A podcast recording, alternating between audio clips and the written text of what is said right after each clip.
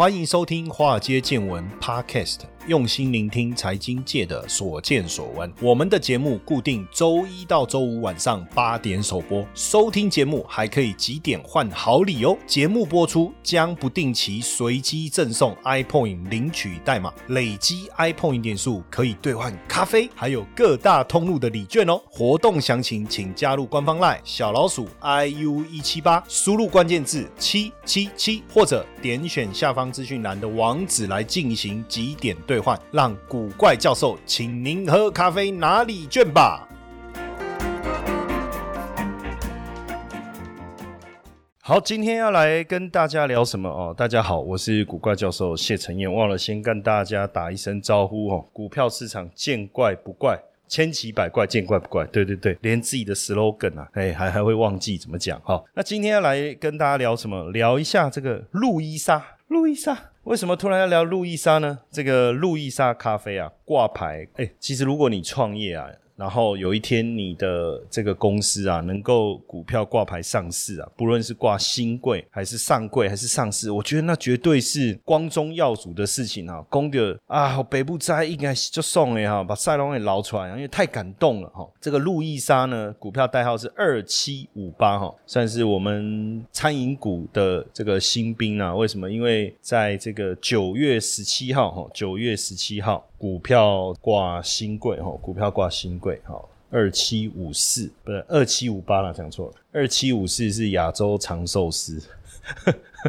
哎，老师，你是不是在暗示什么哈？这个当时是一百一十八元登陆新贵哈，一百一十八元登陆新贵，那一开盘以后呢？在九月十七号啊，股价最高冲到两百零九元哦，冲到两百零九元，比这个登录的价格涨了七十七趴，而且盘中也超过豆腐哦，豆腐就是这个府就是市政府的府豆腐哈，就韩国的这个餐饮料理店哈，韩式啊，韩式不是韩国，还有八方云集，八方云集大家就熟悉了嘛，对不对？水饺的水饺店，那也仅次于瓦城哈，瓦城是泰国料理，算成为了这个餐饮股后。路易莎，我不知道大家有没有去喝过，我我个人确实是蛮喜欢它的咖啡。如果要跟星巴克来比的话，当然它的价格相较星巴克是在便宜。蛮多的，但是它的口感我觉得也是相当好的哦。我特别喜欢喝它的这个小浓拿铁，它是小浓拿铁还是小浓什么的牛奶咖啡，喝起来的口感我觉得是相当浓郁、相当顺口。那因为我我我基本上喝这种拿铁或牛奶咖啡，我是不加糖的哈。现在也不太适合喝含糖的饮料，但是它这个喝起来还有一点点，我觉得那个牛奶的那种香甜的味道是喝得出来的哦，那特别特别喜欢。然后它的装我觉得很有那种简易的文青风啊！我觉得更重要的是，它会提供一排那个可以插插那个插座的这个座位哈。当然，它这个挂牌的时间点好像有点奇怪，等一下我们讨论一下哈。它现在在台湾的咖啡连锁市场算是居领导地位了，因为它近年来成长的速度算是相当相当的快哦。目前的门市啊，包含筹备中的已经超过五百家哦，来到五百二十几家。那路易莎去年的。营收呢将近二十亿哈，年营收将近二十亿，毛利率是超过百分之五十，税后盈余也赚了一点五八亿啊，EPS 是高达九点二九哈，去年的 EPS 高达九点二九，那目前也有自己的这个烘焙厂哈，烘豆厂跟烘焙厂，还有呃餐食工厂，也有面包厂跟物流中心，基本上也跟很多的集团合作哈，包含台北捷运啊、星光集团、远东集团、润泰集团、安永集团。团等等哦，那也开发了一些店中店哦，是在书店当中的店中店中店。这个路易莎呢，十二年了哈，这样算起来已经有十二年的时间。最早是在民生东路的一个门市哦，拓展到现在，算是打败星巴克吗？可能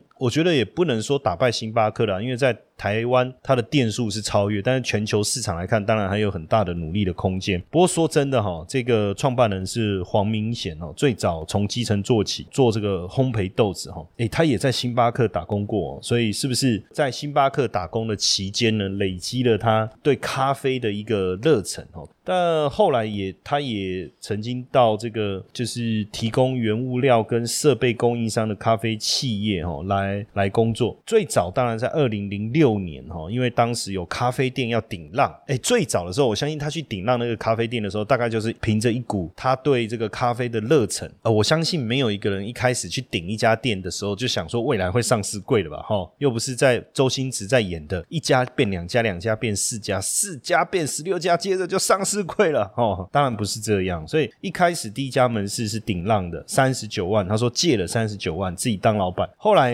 呃也正式成立了一家真的门市吧，哈，二零一二年对外开放加盟，过了五年的时间哦，经营了五年的时间，所以确实不容易。这个路易莎，啊路易莎这个名字是源自于意大利文哦，是海上女战神的意思，哎，这个感觉确实有。在跟星巴克致敬哦，我不要讲模仿或是抄袭或是敌对哦，应该是说致敬，因为因为星巴克是女人像是女魔头嘛，对不对？那她是海上女战神哦。那当时她跟她爸爸借钱，从这个小小的咖啡店开始做起哈。所以如果以后我儿子要跟我借钱要来创业哦，如果我不借他哈。他只要拿这个故事来说服我，我应该还就会借了哈。那时候你看，跟他爸爸借钱，然后呢开了这样的一个一个咖啡店哦，到现在其实他的咖啡算平价哈，又又又有一种不同的味道，因为他强调就是手工烘焙嘛，又精品选豆，而且跟台湾很多小农来合作哈，来合作。那他念大学的时候就很爱喝咖啡哈，爱咖啡爱到放弃他原来会计系的专业，到星巴克学冲咖啡，学拉。花哦，那到了这个星巴克引进机器冲泡，他就想说他不想只要按机器，所以才决定创业了哈，才决定创业。那坦白讲，他确实很爱喝咖啡哦，因为谈到就是说，如果有记者访问他说怎么选豆、怎么烘焙、怎么调和，哇，他的眼神整个都亮起来了哦，而而且你会觉得说，谈到咖啡烘焙啊，他整个人都变了哦，他觉得他就是一个咖啡师哈。那基本上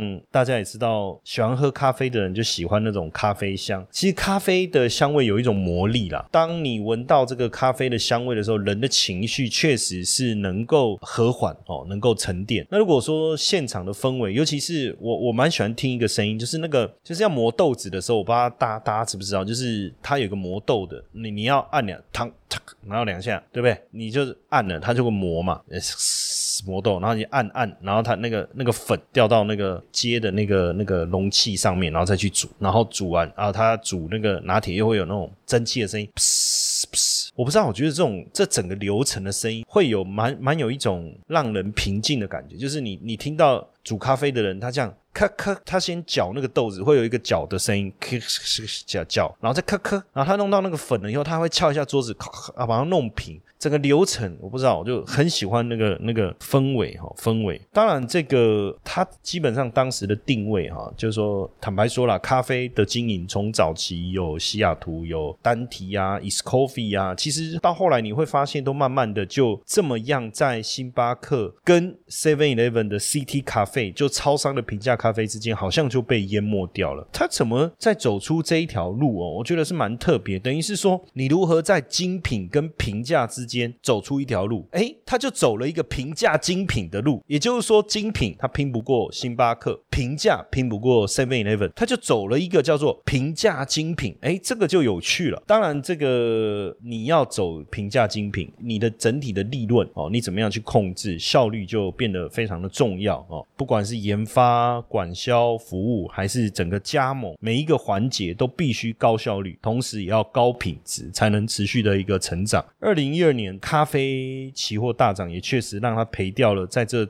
这期间累计的路易莎的所有的利润哦，所以从那一刻开始，他觉得平价好喝自产这个都没有问题，但是一定要进入一个专业的规模等级才能存活下来。所以他从一个咖啡餐饮的中小型企业连锁店进入到大规模的专业的这个契机哦，那一路到现在营业额超过十亿是非常惊人的一个成长哦，惊人的成长。那现在员工数也大幅度增长哦，形成。一个大的一个部队哈。那企业当然在成长过程中都有一些必经的过程，刚开始只是跟亲朋好友做这个微型连锁，到现在超过一千五百个员工的中大型企业哦。那确实在这个过程当中，数据化是一条非常重要的道路啊，就是说你要怎么如何维持品质，然后如何透过数据化的管理哦，透过数据化的管理，因为咖啡就是黑金嘛，就因为咖啡也是呃颜色色偏深，也算是黑色的嘛。那你就发现说，在这个过程中，其实每一杯咖啡就是很像你自己这个挖了一个石油在卖的感觉。可是，在这整个过程中，二零二零年的疫情的冲击是相当大的哈，因为过完年就是过完二零二零年这个农历年呐，这个路易莎所有门市的营业额在开春的第一天全部就遭遇到悬崖式的下修哈。那当然，在疫情之前，他有觉得哪边不对劲哦。可是过年前，他没有没有充足的资讯啊。但展店的五百家哦，管理也陷入一片的迷茫。你看这么多店，你要怎么去看？所以花了很一个月的时间，他从数字当中来去观察跟思考，才看出一些些问题，就是供货的问题、订货销货的问题。才刚发现已经出现疫情了哈。那这时候数字大幅度下降怎么办哈？只剩下始终的客人。那这时候怎么办呢？当然，始终的客人是在疫情期间一定要好好服务的客人，这个一定要特别记下来。就是说，呃，我们在经营事业的过程当中啊，不要一直想要开发新的客人，怎么样照顾好原有的客人是非常非常重要。所以他就提出了这个超优惠寄杯折扣的一个想法哦，然后在直营店开始去进行。当然，过去路易莎是很少推这种优惠活动了，所以让很多人把。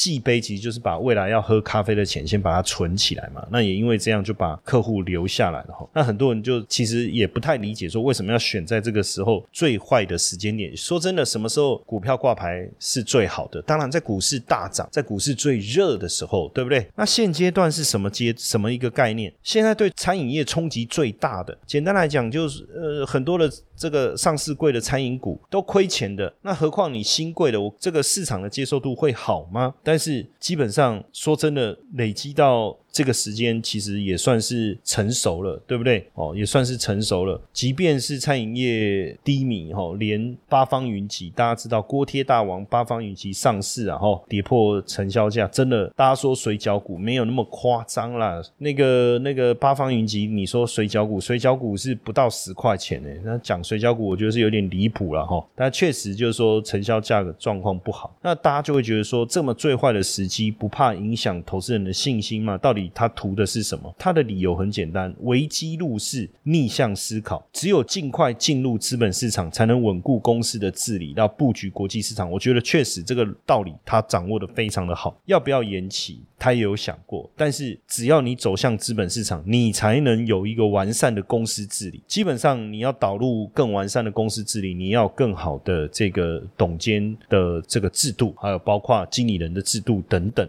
而且有需要更多的资金来布局国际市场，让大股东们哦，有国际经验的大股东们来协助，怎么样走向国际市场？哈，那现在他们也插起了泰国，未来也要瞄准东协市场的扩张。哦，所以如果呃没有上市柜，哦，实际上很难去跟人家谈合作。所以这个时间点，我觉得也没有对或不对的问题啦，就看你企业怎么走，哦，怎么走。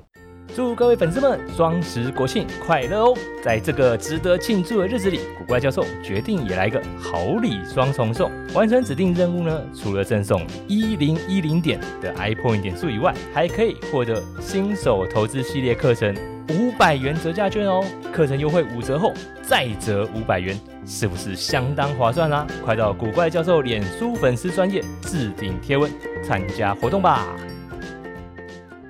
那当然，很多人也在问说，那像这个路易莎到底可不可以买哦？因为实际上，当然。挂牌以后啊，呃，路易莎的股价也不能说就直接雪崩式的下跌啦，应该是说它的股票确实就是不是太理想，对不对哈？然后就是这个挂牌以后最高冲到两百零九，接着就跌跌跌跌跌哈。那现在大概就在一百五十五块附近哦，到底该不该买？其实应该是这样说了，如果你当然有机会在新贵之前就有机会去认到它的股票，我觉得那当然是好事但是，一般投资人可能比较困难哈。当，你等到新贵的时候，你才能来来参与哦。可是，其实一般来说哦，这个刚。挂牌新贵的股票波动会比较大。如果参考过去的案例啊，股价被炒到炒高以后啊，大股东其实还是会开始到货啦。所以投资人除非你收交很快哈，不然我都觉我还是觉得说不急，先不急着这个参与哦。呃，新贵之前当然筹码是集中在大股东的手上哦。那之前呃，这个也有杂志特别访问我哈，像《镜周刊》也有特别访问，我也我也特别做过这方面的解释。因为股价拉高，势必会遭遇到。几个层面的卖压，一个是大股东早期的这些大股东，再来是券商，好包销券商的出货的一个卖压，逢高获利了结的一个卖压哈。那因为新贵市场的成交量比较低，流动性不高，我们就以这个路易莎来讲，它在挂牌的第一天的成交量也不过才九百五十二张哈。那近期的成交量大概都最近的成交量可能都有四十几张、五七十几张哈，就成交量也不到一百张。其实像这个联雅生技的子公司联雅药哦，大家应该也知道联雅药跟高端嘛。呃，联雅药今年六月二十三号是每股新台币三十元登陆新贵，新新贵市场也是传说可以这个新冠疫苗的实验啊，可以解盲成功。结果股价一挂牌新贵头两天呐，涨了十倍哦。冲到三百，后来也是一路跌啊，因为没有通过 EUA 以后啊，股价是直接跌跌跌跌跌哦。曾经盘中最大跌幅多少？五十趴。我跟大家讲哦，新贵的股票是没有涨跌幅限制的哦，所以很多人你在嘲笑，就是说，你看像这个路易莎是这样，然后你看八方云集，对不对？九月九号挂牌上市，蜜月行情第一天开出来，盘中最高冲到一百七十二，没多久就跌破成交价一百五五十五了。那说变怎么韭菜锅贴也没有啦，没有没有那么夸张了哈。那当然，这个过去八方云集在新贵的时候啊，也是很多人非常关注的股票。还有之前的长寿司，那大家会觉得说，可是餐饮股的这个股价的一个表现好像没有办法这么持久。实际上，我跟大家讲，基本上像八方云集，它的生意很好，名气也很好，投资人当然给予很大的期待。可是回到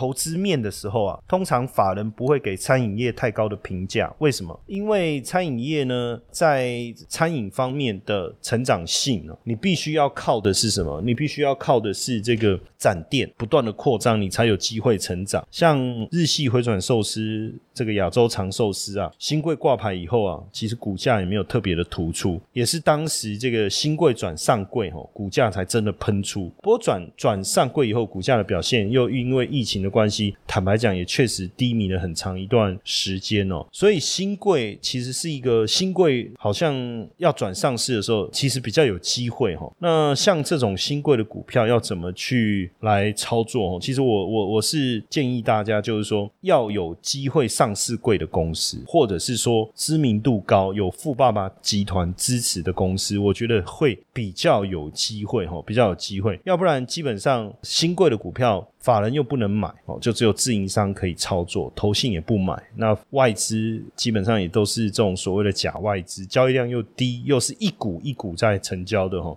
所以流动性当然相对来讲是差很多。这个也要提醒大家哦，提醒大家。而且往往新股上市的时候啊，总是会有很多的这种我讲黑箱作业啊，或者是这个呃卖股求现套利这样的一个事情发生。而且因为如果透过询跟承销商合作询价圈购的话，那你要知道，他们总是会先压低承销价，然后接着压低承销价，对券商来讲当然有好处嘛，然后接着来制造一下新新贵的一个行情，那到最后，当然这个价差就变得非常非常的惊人哦。当然，我刚才讲到就是说，新贵要转上市的股票可不可以操作？其实我过去有谈过，我说一个公司它在上新贵的时候，如果他们通过哦，你可以上网查哦，都可以查得到，这个可以查得到说哪一些公司他要转这个上市柜哈，然后公司股东会已经通过了哈，已经通过，那也送这个证交所在审核。那像这样子的的这种议题。它就会在它还没有正式的转上市柜之前，势必有一个很好的一个炒作空间，那就有机会哦，那就有机会。但是等到真的转上市以后，到底会不会涨？市场给它的考验就会比较多哦。如果参考过去，比如说像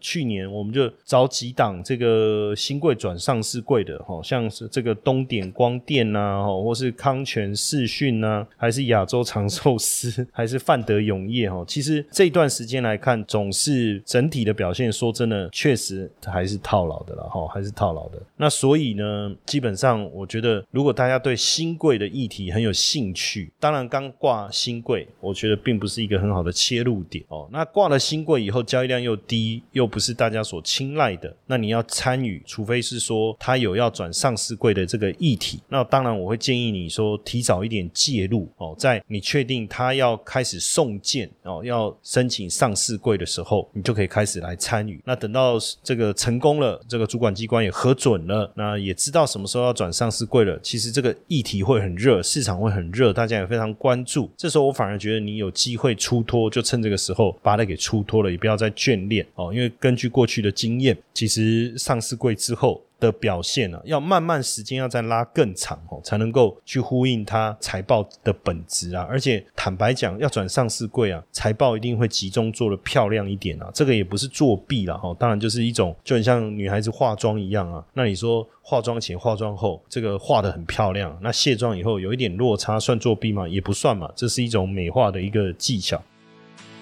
接下来就是我们今天的彩蛋时间，iPhone 领取代码。L 六八六八，活动详情呢，请到下方的说明栏观看。那确实，过去有很多的这个研究啊，去讨论新贵跟转上市贵股价有没有什么异常的暴走。那根据我们过去的经验呢，当然你新贵的股本越小，这个越有机会，因为筹码越集中，所以越越容易被炒作。那如果是成交价越低，哎，越有机会。然后呢，新贵的时候股价越低，也越有机会。所以，如果今天要去留意这个新贵转上市贵股票有没有机会出现大涨，当然第一个你要去看新贵的成交价是不是够低，股本是不是相对比较小。第三个就是新贵的价格是不是还没有大涨过。哦，这三个重点大家要特别留意哦。那新贵股票跟上市贵到底有什么不同？哈，上市的股票当然是挂牌标准比较严格，哈，像台积电啊这种、红海啊都是属于上市的股票，哈。那上柜的股票的标准是比上市来的低一些些，因为它是在我们的电投市场，现在都用电脑，所以你没有办法感觉这个有什么差别。但过去确实它是电投市场的这种撮合方式，但现在因为电脑化了，所以上市上柜其实已经感受不到那个差异了嘛，哈。那新贵呢，当然。就是还没有上市，也还没有上柜，它它是算是上柜前的一个登录状态。那挂牌交易，当然你至少要六个月以上之后，你有机会转为上市柜哈。只是说新贵的股票没有限制公司的规模、设立的年限跟获利能力，重点是有没有券商愿意辅导。所以基本上，当然看起来新贵的股票的标准是比较低的哈。那所以如果它真的能够转上市柜，当然整体的经营展望未来的。这个表现的可能性都会大非常非常多，这上涨的空间确实会比较大。但因为新贵的股票的流动性比较差，有时候一天交易不到几张哦。你如果有机会，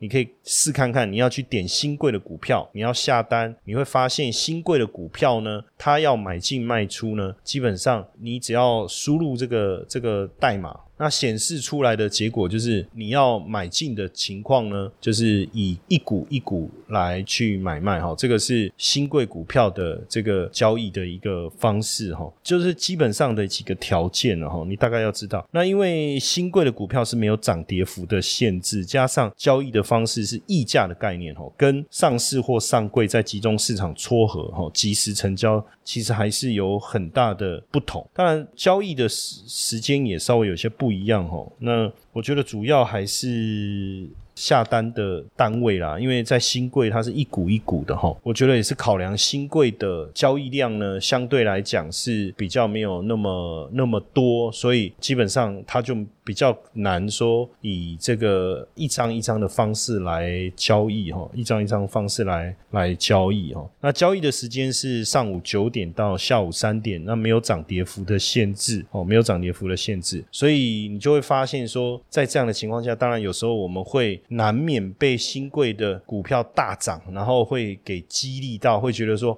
哇塞，那这个太太惊人了吧，对不对？”然后你就会呃觉得说，是不是这个一个很好的机会哈？但是呃说真的，因为它没有涨跌幅的限制了，那如果你不是真的很懂得这个操作的话，往往有时候这个涨跌的幅度太惊人了哈，可能会引发这个股票操作上面的一个损失啊。我觉得也不能。能就是不去注意啊，哈，也不能不去注意。不过当然就是说，也可以在这里面找到一些好股票买着，看有没有机会。有一天这个呃，它真的上市贵了，你就发了嘛。因为很多人也有这种想法哈。除了路易莎之外，像现在比较知名的，像钱柜啊，哦，像干杯哦。如果大家去吃过它的烧肉。还有像维格饼家啦，老四川哦，我也很喜欢吃它的这个麻辣火锅哦。还有雅果游艇哦，现在这个雅果游艇慢慢解封以后哦，大家很多都喜欢开始去这个坐坐游艇出去玩，对不对？那我觉得市场上比较知名的大概这些啦哦。那其他的就是你要看它有没有什么特别的一个议题哈，有没有什么特别的议题？当然有一些可能有这个富爸爸的这个这个议题的哦，有富。爸爸议题的哈，那可能未来也会有有机会哈。那这当中当然一个小技巧啦，但你你也要特别去观察，就是说这个股票平常没有什么交易量，那突然之间它的交易量大增哦，大增，然后呢自营商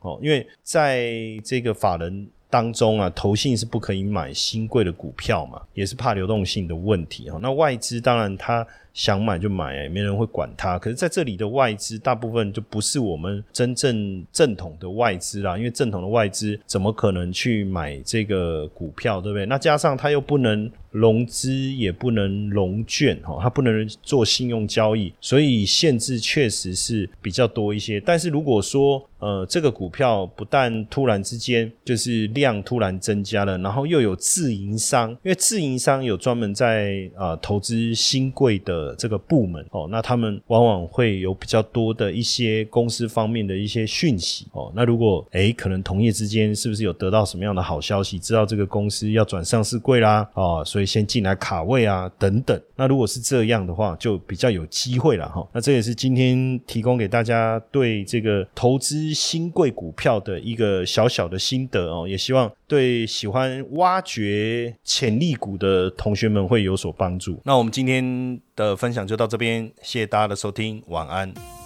嗨，各位听众粉丝们，大家好！我们也感谢 Mr. Bus 邀请华尔街见闻来合作这一次的支持回馈计划。嗯，如果你喜欢我们的节目，而且愿意实际的啊来支持我们的华尔街见闻，大家可以直接变成我们华尔街见闻的 sponsor。你可以选择呢一天不到十四元的定期赞助方案。这个方案呢可以额外解锁更多的隐藏版的内容，提供给大家更深入的财经资讯。好。很多同学会说：“我就是喜欢古怪教授，我不要承诺，我不要回馈。”我只要抖内好，没问题，没问题。那大家就可以选择我们制定的金额赞助方案，弹性支持，没有压力。那希望大家持续支持我们的节目，那也不要错过我们的赞助回馈计划，因为大家的小小的支持，对我们华尔街见闻的团队啊是最大的鼓励。那详情可以点选资讯栏的赞助连接，立即下载 Mr. Box 成为我们的 sponsor，好好不好？大家一起来支持我们。